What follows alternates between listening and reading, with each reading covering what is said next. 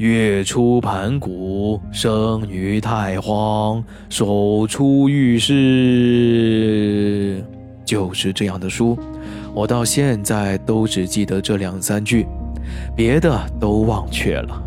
那时强记的二三十行，自然也是一起忘在里面了。记得那时听别人说，读剑略要比读千字文、百家姓有用的多，因为可以知道从古到今的大概。知道从古到今的大概，那当然是好啊。然而我一字也不懂，月字盘古就是月字盘古，读下去，记住它，月字盘古啊，生于太荒啊。应用的物件已经搬完，家中由忙乱转成了静肃。朝阳照着西墙，天气很清朗。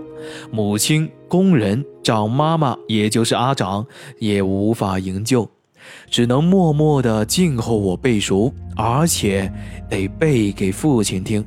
在百境之中，我似乎头里面要伸出许多铁钳，将什么生于太荒之类的夹住，也要听到自己急急背诵的声音发着抖，仿佛深秋的蟋蟀在夜中鸣叫着。他们都等候着，太阳也升得更高了。我忽然似乎很有把握了，便站了起来，拿起书走进了父亲的房间，一口气将其背完，梦似的背完了。不错，去吧。父亲点着头说。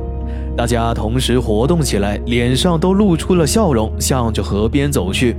工人将我高高的抱起，仿佛在祝贺我的成功一样，快步地走到最前头。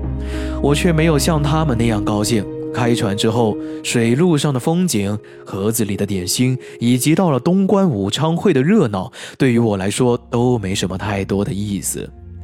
直到现在，别的完全忘却了，不留一点痕迹。只有背诵渐略的那一段，却还分明如昨日的事情。我至今一想，还诧异我的父亲何以要在那时候叫我来背书呢？